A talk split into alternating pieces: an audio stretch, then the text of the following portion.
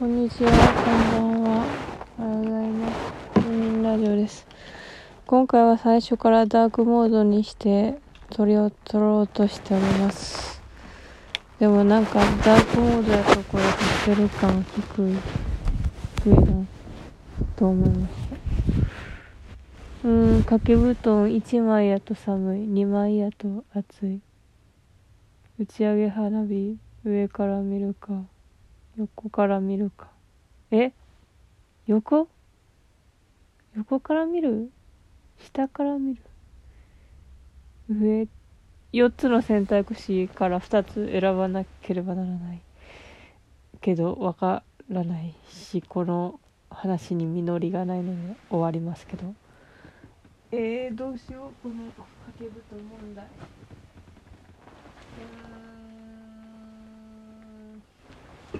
ーん一個一個なんか一個ちょっとこう抱き枕チックな存在として扱いお前は抱き枕そう抱き枕と思わせ思思いながら育てることによって女の子にするやつ。でよし。なんか最近民剤のなんか効きが良すぎて良すぎてわからん。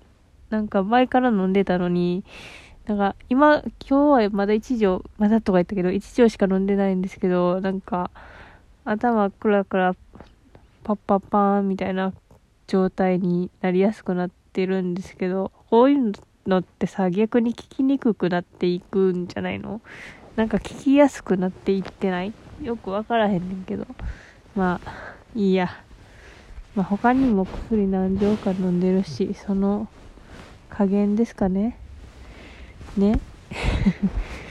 で、えー、それはいいんですけども、話すことを本当に考えてなかった。今日は、でも今日は私は外に行ったし、病院に行ったし、偉かった。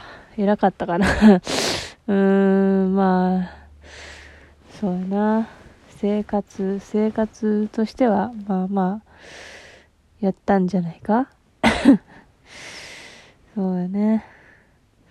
言えることがない。どんどん、こう、プライバシーとまでは言わないけど、こう、何？センシティブというか、なんというか、こう、ね？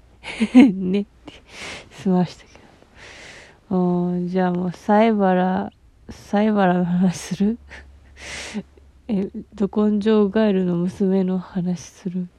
いややめよう、やめよう、危険だ。いや、私がそれを、そこら辺のコミックエッセイ問題について思っていたから、その話をちょっとしたかった。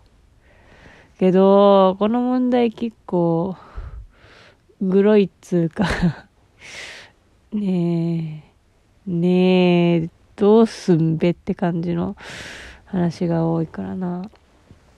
まあ簡単に言うと最近起こったのは、起こった？サイ、サイバラ、いつもリエコなんかエリコなんかどっちだったっけってなるけど、多分、リエコで合ってるよね。ね。で、の、娘さんの、えっとね、名前がね、難しくてね、難しかった名前ってことしか覚えてない。ごめんなさい。今、目つぶってて何の資料もない、なしに話してます。すいません。の娘さんが、その、まあ、さ原さんはまあ、こう、日常ものみたいなものを、まあ、こう、子育てエッセイ的な感じで漫画にして、綴ってずっと連載してて、で、それの、まあ、その当事者の娘さんが、あの時はこうじゃなかったっていうか、その、その人の、なんか、その、陳述書みたいな、なんていうか、まあ、ブログがあったわけ。そんで、そのブログが発見されたんか、公開されたんか分からへんけど、それを読んだら、あー、あー、そういう、あれですか？ってなって、みんなが、ああ、あれかって思って、もうちょっと、やっぱりエッセイってやっぱり実録エッセイってやっぱり、やっぱりっていうことにみんな思っている、そういうツイッターの状態がある場所にはあるという感じですね。まとめ方が下手ですね。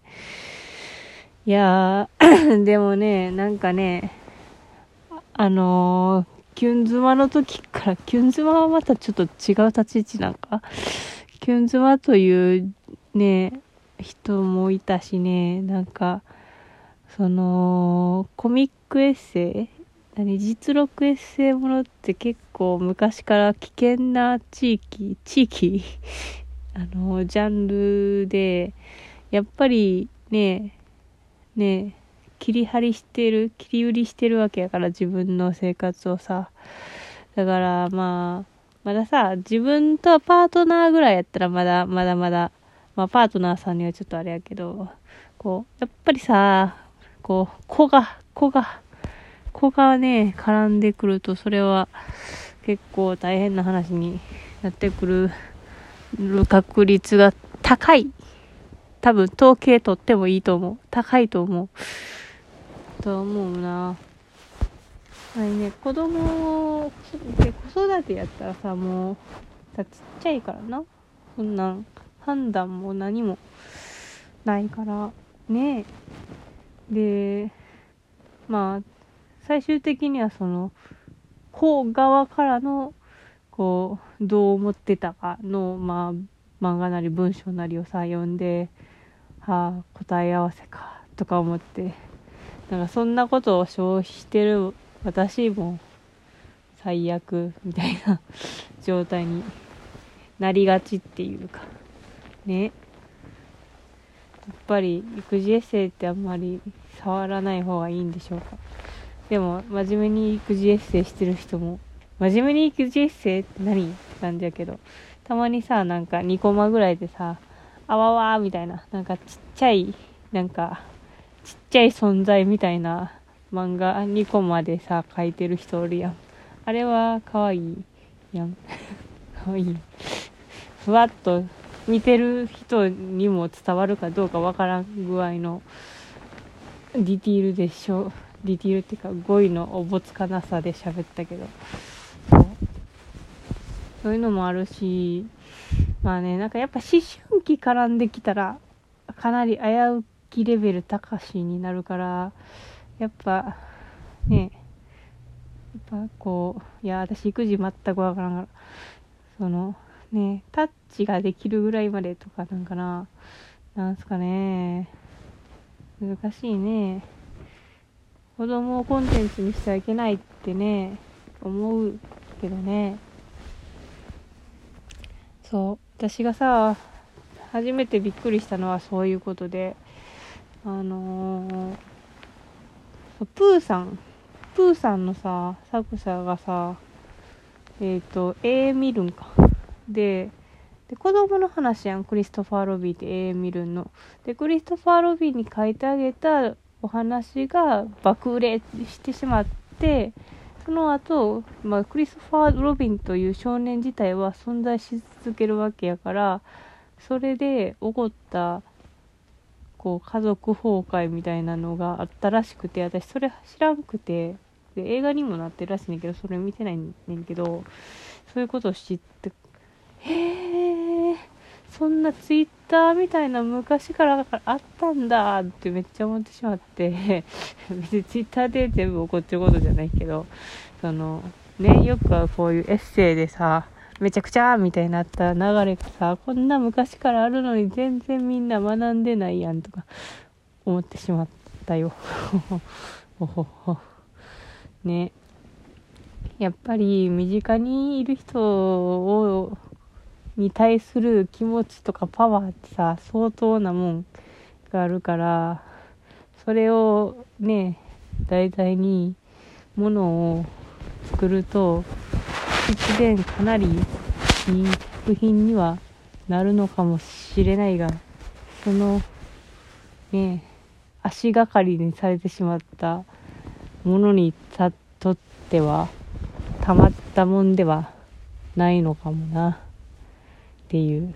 まあでも、別にプーさんは、その、別にクリストファー・ロビンのことをさ、あの、プーさんっていうか、エーミルマをさしてたとかじゃなくて、あの、わけじゃなくて、単純にマジで売れすぎて、あの、少年のクリストファー・ロビンという存在がすごい一人歩きしてしまったゆえの苦労みたいな感じだったから、またちょっとサイバラ問題とかは違うと思うんですけど、いやでもね、ねやっぱ、ちょっと名前ぐらい変えた方がいいんかも。